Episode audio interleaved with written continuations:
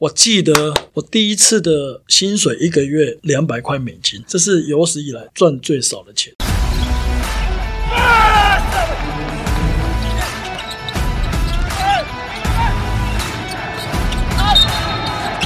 话题人物对号入座，坐哪里？球场第一排，耶！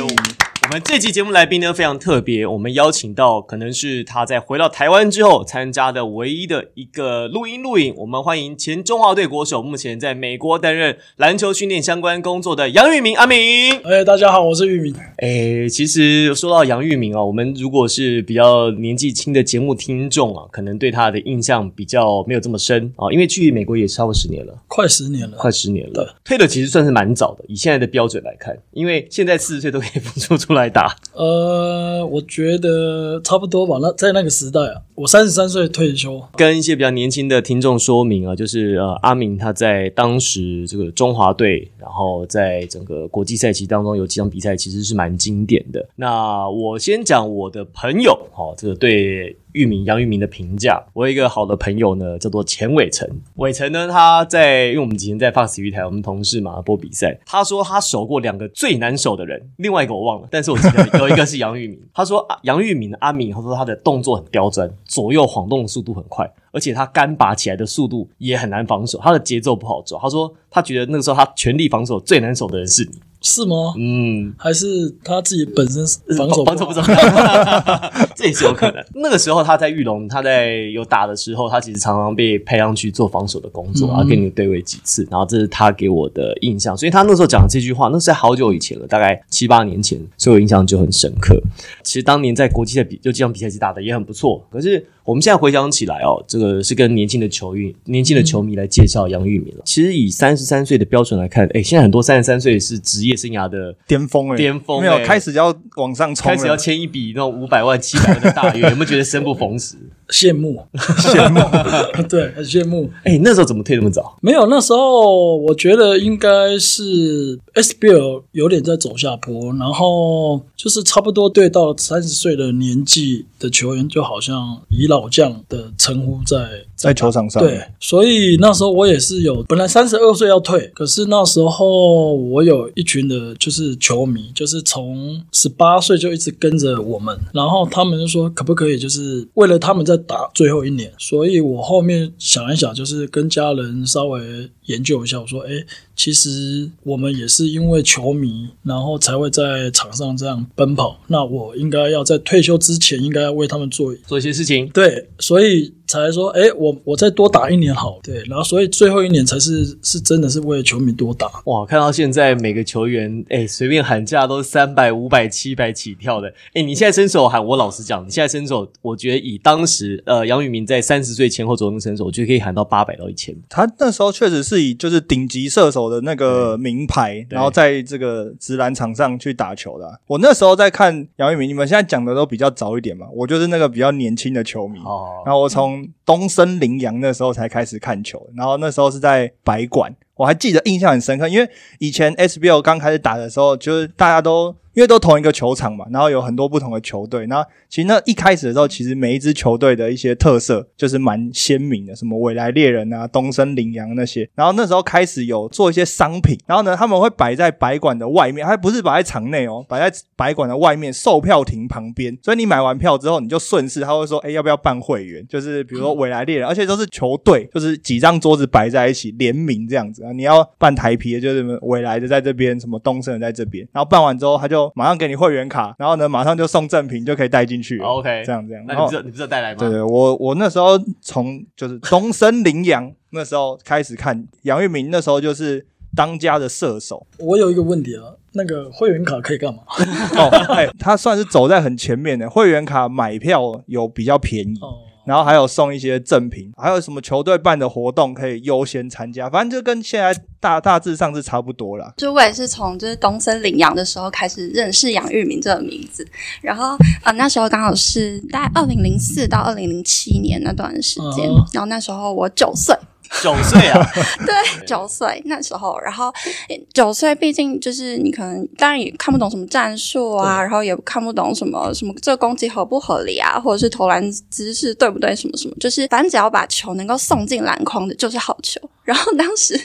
对玉明哥对，那时候我就是负责把那个球送进篮对投筐的，投进去或者放进去的，对对，就是整个球队的一个攻击的一个非常重要的核心。然后就是从那时候开始，开始认识杨玉明这个名字。 我爸小时候跟我讲说，就是他带我去看球嘛，然后他也不跟我讲说什么谁是得分什么，他就说你就听到有人在欢呼，那应该就没错 这样。对，就他就一起鼓掌，就一啊更起鼓粗掌。浅一点。然后后来我开始慢慢有印象，就是开始知道场上在发生什么事的时候，我就会觉得好像杨玉明拿到球就会有欢呼的对这种感觉。就打球比较赌、不会啊，哎、 其实其实我觉得杨玉嗯明除了他自己在攻击之外，他也蛮能够组织配球的，因为嗯从高中开始嘛，励志，对，然后一路在这青年队亚青，然后到福大，其实一直以来都是球队主要的攻击手。我没有打过亚青你，有亚青吗？直接跳中华队。哦，哎、是不是？我记得那个时候还有讨论说亚青那个时候没有选到你，然后后来是在中华队的时候才开始入选。我记对，得好就像那时候有些讨是论。就是我亚青是我大一呃，我高一的时候就已经入选大名单了。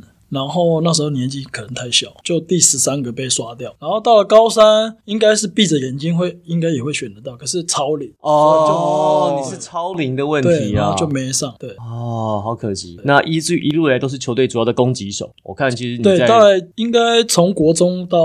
我就是我打球的球队都应该都是，当当然到后期已经就是已经以老将的的身份，那就是辅助其他的年轻球队。杨玉明的出手动作非常快哦，他的出手动作，大家拿球起那个漏漏大的那个速度非常快，而且很快就丢出去，所以他一直我觉得很难防守在这个地方。一直到我前两年吧，疫情爆发前那时候去美国的时候，然后刚好去那个刚开始的 f r e e p o 嗯 i n 哼 Academy 的时候打过一两对次，我那时候看他状态，我觉得他其实回来再复出打绝对没有问题。 你知道以现在的这个标准，不不论在 Plus League 的在后半段带领学弟，好或者是去哎，，现在射手缺很缺，现在射手很缺，很缺射手我可以我可以回来吗？可以，我想绝对可以。我觉得可我以。可以回来当教练就。没有没有，我跟你讲，真的射手现在 哦很不要这缺。样子，我看年轻，我们现在年轻球员也都蛮棒。没关系，这个部分我们等一下， 因为等一下，我因为这个其实域名他还有带一些年轻的，就引荐一些年轻的球员回来了，像钢铁人的杨浩之，对好，我们大家可以慢慢来谈。好，那在三十三岁就退休了，对啊，去了洛杉矶。那当时的契机是讲说，因为这个觉得生涯哎差不多可以做一个转换，所以提早迈入下一个阶段。，对当时去 L A 想要做什么？一开始好像也不是一开始就打篮球对学院嘛，对不对？对，就是因为我老婆是，就是她小时候是住在住在美国，然后呃，其实说真的，我我退休之后，其实我本来是要在辅仁大学当教授、老师、对老师，当教练，对，然后那时候我老婆就跟我讨论说，诶，她想要回美国，那问我想不想就是换个环境试看看。那其实我才考虑了不到五秒，我就说 OK，然后就。就开始计划了，然后去，然后我们就要当然就是要想想到生计嘛，要做什么呢？我英文也不会，看看不懂英文，也不会讲英文，那要做什么？那我们那时候就想到说，诶，台湾人应该都蛮想要，就是台湾很方便，就是美而美嘛，哦，吃早餐，对吃早餐啊那了。我想说，哎、我老婆说，哎、那我们去学美而美。我说可以啊，哎、我跟你说，你记不记得现在卖开一家美而美是在 Arcadia 还是在在 Monterey Park？你知道吗？我不知道啊、你知道有开一家，你不知道有开一家美而美，然后在 L A 的华人社区里面超夯，是吗？超夯。一开始是那个啊、那个烧饼油条，不是就喝豆浆那的个那个很早以前就有了，我说的是美而美，就是正是以美而美这个这个形式，哎不是超、贵的吗？超贵，而且生意可是生意还很好。就我我现在在 L A，我我像台湾的什么八十五度 C 啊，鲜芋仙都有啊，现在不是还有还有一个叫什么吃水饺的叫什么？八方哦方云集八方云集集，八方云集你知道吗？很疯狂。你随便带你一个回去啊！可是对，就是那时候我就我们决定要去了嘛，然后我说，哎、那我去学好了。那刚好我我也认识的，刚好那一家美而美的的老板，他是反正他也知道我是谁，那我就跟他讲说，我可不可以来跟你学一下，因为我想要搬到美国去，那我想要 去开一个这样子的东西，因为我需我也是需要一些工作。他说没关系，啊，你来帮我啊，我给你时薪。我说你不用给我，对，然后我就差不多三个月吧，三四个月，我每天五点就起床，然后就走路到那个店，然后就在那边跟他卖，就是就是刚刚煎台啦，对做早餐啦，烤我吐司啦真的在那边弄。真的还蛮累的。那后来呢？后来去美国的时候怎么样？后来我们我到美国的时候，我是真的有去看一些，比如说店面。可是我们稍微问一下，我们如果开始做，最就是一开始就要差不多要二十万美金，那这哦么这多么？贵哦，就是你要装潢啊，你要申请一些牌照啊，什么叭叭叭叭。可是我那时候在想说，哇，那如果就是没有成功的话，那怎么办？那二十万美金就后来我就没有，就就是没有做这件事情对，就没有做。然后当然就是开始我到那边的时候，就是有《世界日报》有知道我我到我全家搬到那边，然后有刚好有一个台湾的记者在《世界日报》，然后他有报道我到美国，就是这样子一个一个关系。然后有一些台湾的移民在那边就写 email 给我说，可不可以教我教小朋友小小朋友打篮球啊什么？那我想说，反正我也没事，那又是我的专业，那我就先 OK 要接兼那差就兼差，然后就先做一对一啊。我记得我第一次的薪水一个月两百块美金，这是有史以来赚最少的 钱，两百块美金是教一个小朋友，教一个小朋友。然后一个礼拜教四一次这样子。对，四次，一那时候我去的时候，一次五十块，一个小时。哦，一个小时五十块，所以刚好四乘五两百。四周嘛，对，哇，哎，现在如果要请你就是私人一对一这样子 trainer，你你现在目前收费的一这个小时两百，我们私底下再是哦说好啊好 好那这种 case 多吗？就是多真的哦。多那通常就是这个年龄层，就是找你一对一的，很多。就是年龄层是年龄大概层呢多年龄层多大多小我现在基本上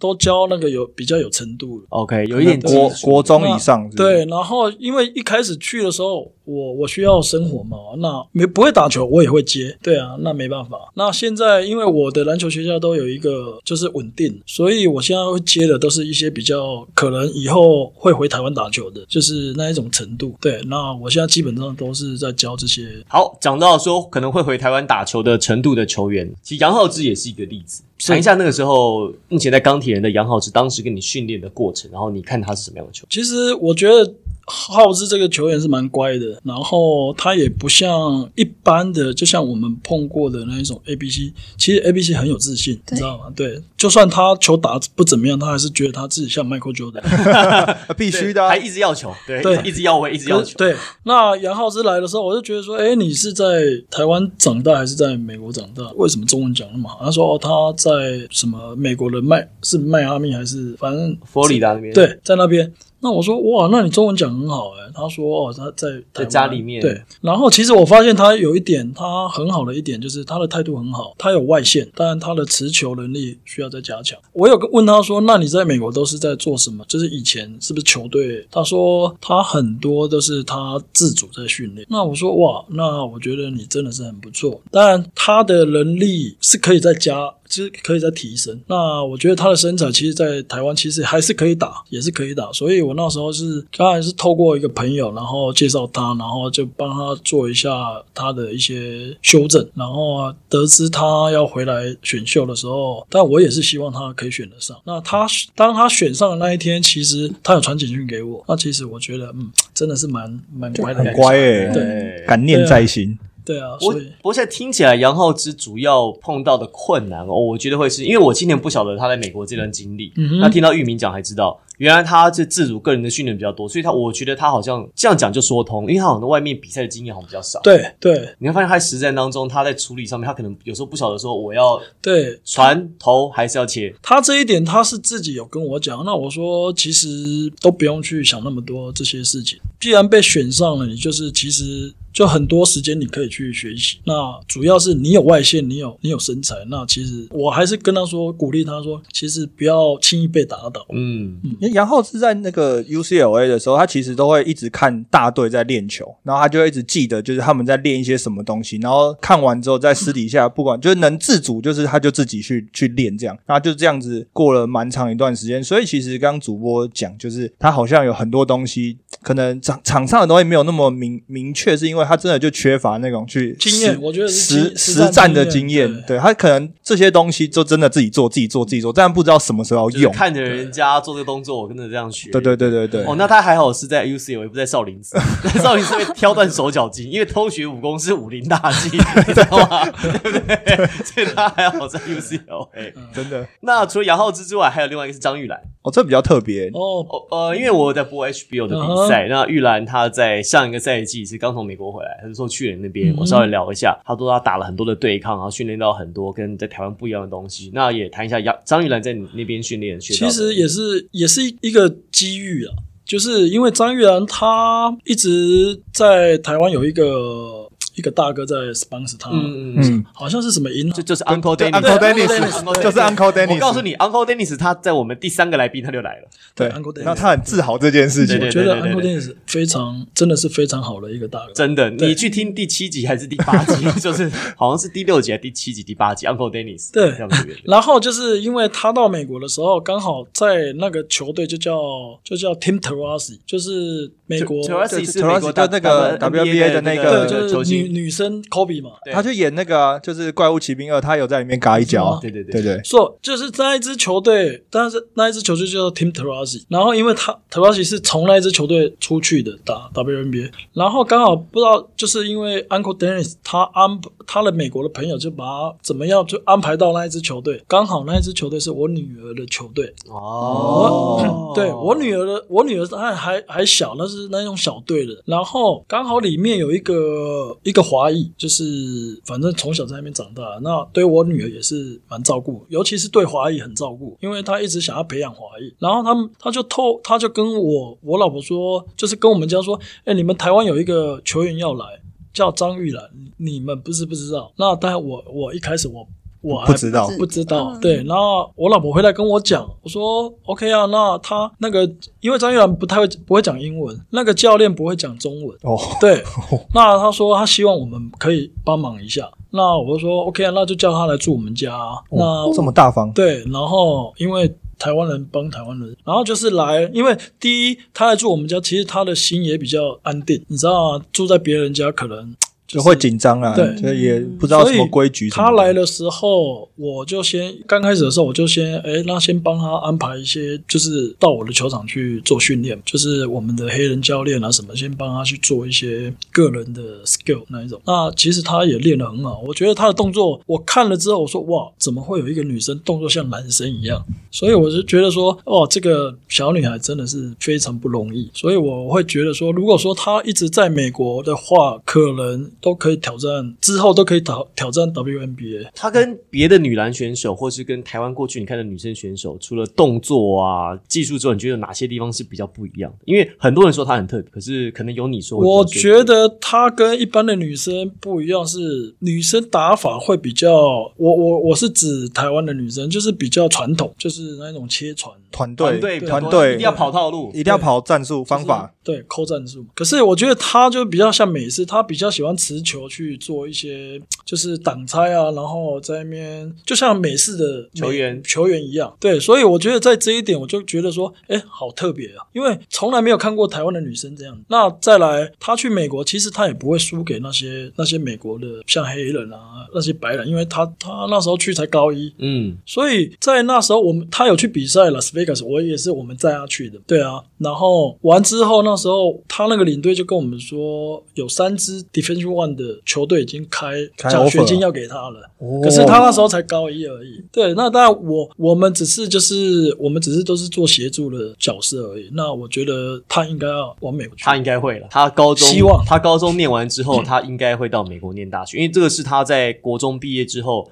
他在选高中时候，他其实就有这个打算了。嗯哼，所以为什么能说，哎、很多人没有选国泰，因为选国泰可能去不了美国，你知道吗？所以他只能够去一他个这样看比较不会他被国中的限制时候就很有自己的他很有想法他法，好有自己的想法。对啊，我觉得台湾的，其实我说真的，台湾的球员应该要都要像这样子。就像我，我回来我也看到工程师高国高国豪豪，我觉得他好有好有个人的那种 style 特。色。对啊，我就觉得我应该要像这样子，我觉得台湾的篮球才会越来越进步。那在呃，在美国创立了 Three Point Academy，、嗯这个三分学三分篮球，三分篮球学它院的名字叫三分篮球，因为就是运本身是射手。招牌，你的教学的内容跟你教学的一些方式，想要给你的学员带来的是什么？其实我去的时候，其实我们我还是要用一个比较很专业的角度去让他们看待训练这一块，因为呃，美国的小孩子比较活活泼，比较自由，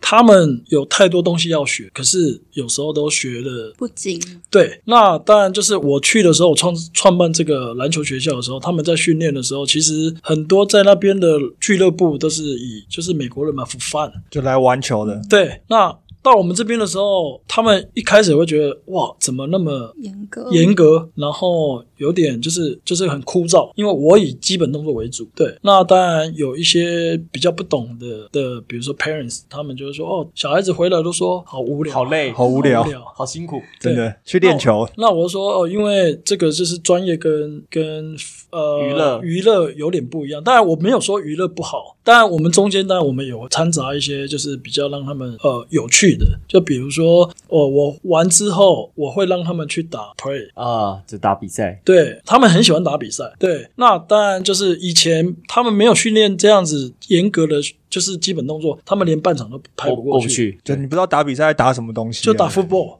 对，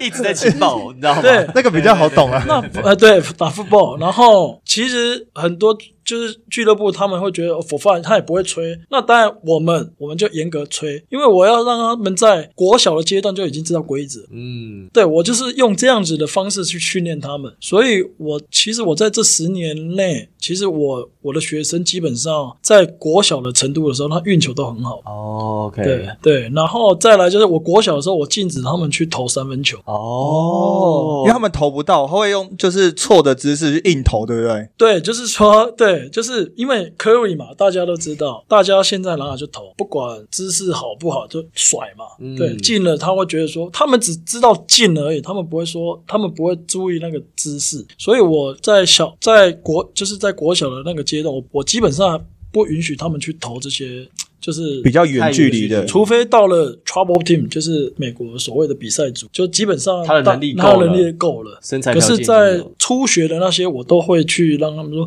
基本动作还是要先把它固定好。等到以后你们长大，你会觉得说，哎，投篮其实是很轻松的。嗯，对，这跟台湾其实现在办少年篮赛是一样。台湾少年篮赛有两个组嘛，一个高框三零五框，一个是矮框嗯二零二六零二六零。零，哦然后你会，然后你可以让你的球队、你的、你的学校，你你学校可以去看你要报哪一个组别。嗯如果你哎，我今年就大家比较矮，个子比较小，你就报矮框。然后在这个少年篮赛，我记得台湾的规则是好像没有 N one，然后好像也不能投三分，也没有三分线，哦就是跟这个想法是一样，就尽量让小朋友去享受这个比赛。我在美国的时候，我就其实我们从比如说在国小一年级，全部都练那个正常框了，嗯就是没有矮框了。哦对，所以我基本上我都会以就是 lay up 哦，先上上篮篮上篮，先让他们练，因为 lay up 你们你们都做不好，你们还要投篮嘛？嗯，台湾办比赛现在好像就是除了这个进攻的规则以外，好像也说尽量不要去守区域，然后然后有对有我记对得有对几对个对比赛它是不准规定只能规定不人能对，只能守人真脸，的不吗能守区域，对因为其实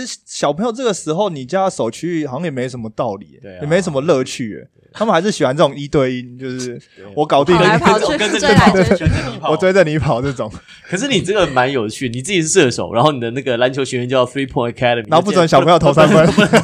对，可是后面真的打到 Trouble Team 的时候，每一个人三分都做得很好。就是说，当然我们有我们有家长说，哎，其实我们的投篮投射能力都很好，就是每一个人的动作跟跟他的 finish。都做得很好，那是怎么练的？我说，其实不是，这不是一天两天就可以形成。你看他们经过多少时间才会变成这样子？ 我觉得这也是那个就是 three point 就是很贴心的，因为我在看那个 three point 他们那个学院的介绍影片的时候，有发现几个很贴心的地方。但除了核心，就是刚刚玉明讲的，就是他不要让小朋友投篮，就投三分线啊篮，因为怕你姿势歪掉。那因为那是一个养成的过程。我印象很深刻，有一个是他特别要做了一间重量训练室，就是给小朋友的。但是呢，因为他们教的都是比较小的小朋友，所以他怕小朋友进去爱玩嘛，哑铃砸伤自己对，所以他把哑铃换成等重量的沙袋对，他怕小朋友进去玩的时候会砸到。我觉得这个其实是很贴心的地方，就是就是因为美国很多法律，对啊，那小孩子嘛，有时候你没办法控制他，他有时候我们在训练的时候他乱跑，对，那当然我们要，但说那一种健身房，当然我们只是想要让小孩子多一点激励，当然也不可能像他们像职业这样做重量啊，对，可是相对的，我去那边有比较过，我们我们华人，我们华裔的小朋友，其实肌力都不会比黑人啊，比那些白人啊，比那墨西哥人来个强。所以我们要找一个方式让他们把那个训练一下对肌力。可是又不能像又不能又加对对扛铁，对对，你知道，所以我们就要设计一些无危险性的，啊，比如沙包啊，然后就是一些负重，对，所以才有那一间小型的他那个其实有游戏室在旁边，如果你要是去那边打球的话，你可以把你的小孩子带去那边，还有一个游戏室在那边，就是你的比如哥哥姐对对姐把在小孩打子球的时丢到候，里面去小的玩就会往对旁边玩这样没子错，，没错，非常贴心，因为在美国一定要这样， 对，因为妈妈一出门就是全部一起带对对着，对你不可能留在家里那。个被哎就是开出去，然后还要再开一间咖啡店。 在隔壁吧，就爸妈没有没有爸妈没有没用有哦对，我说这个是最好的，因为爸妈坐在那边很无聊。对会吗？他们不是都很关心场上的小朋友吗？也不见得。对，啊，是吗就？是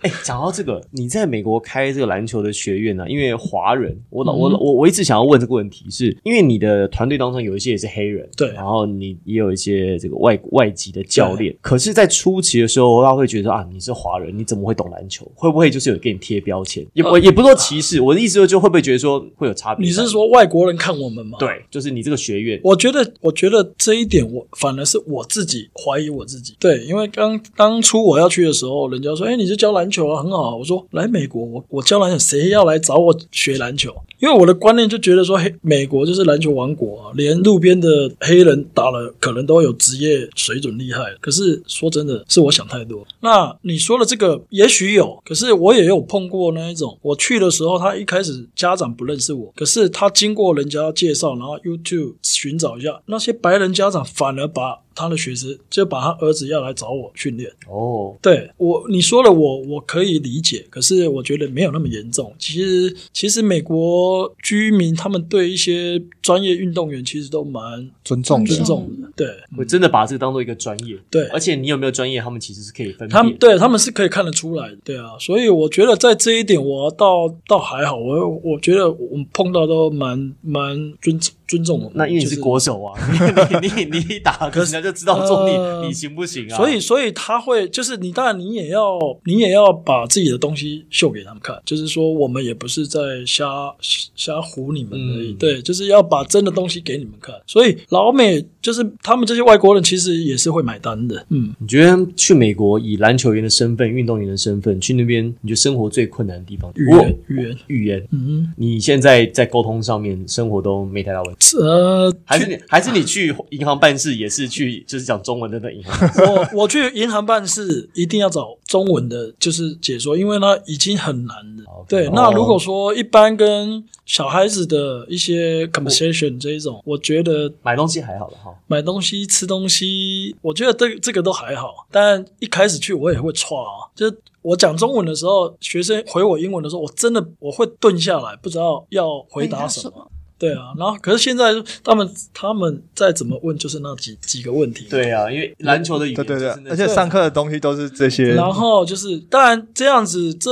这十年下来，我就其实我学的东西比较多，就是他们讲的语语文，我就会慢慢记。对，就是慢慢的，其实是他们在教我语文。对，那所以现在你说语文很厉害吗？我觉得也没有很厉害，可是一般的沟堪沟通用生活没问题了，啊对生活没什么问题。那你当初有特别做什么事情要去克服它，或是加速你就是语言的进步吗？有，我去的时候就是先去读 ESL，啊，你去念语言学校语言学校哦然后，English as second language，对，然后去的时候，其实我一开始去的时候就是都是华人，因为不只是台湾人，还有就是大陆人。香港、对呃哦新日本加韩国马来日西亚本结韩国果很多我我记得第一次去上的时候，我很认真，要每天都去啊。然后去的时候，半年下来，说真的，我没有学到什么，反而那个教英文老师的白人学会中 文。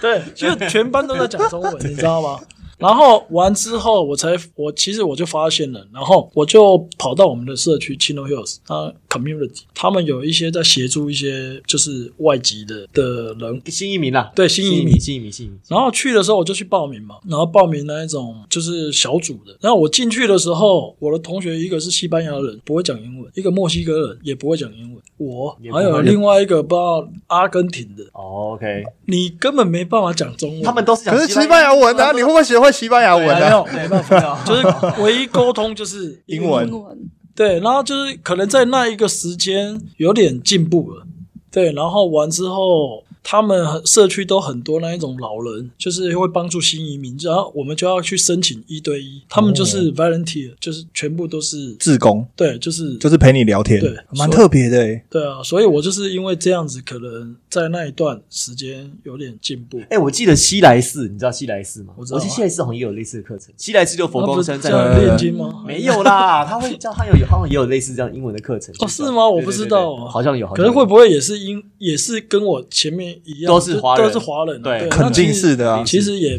就是进步不大啊，环境啊，环境很重要，对啊，环境会改变一个人。就是你要到那种就是不是讲中文的环境，你就会有机会要强迫自己讲英也文啊。不能太去，因为你会受不了。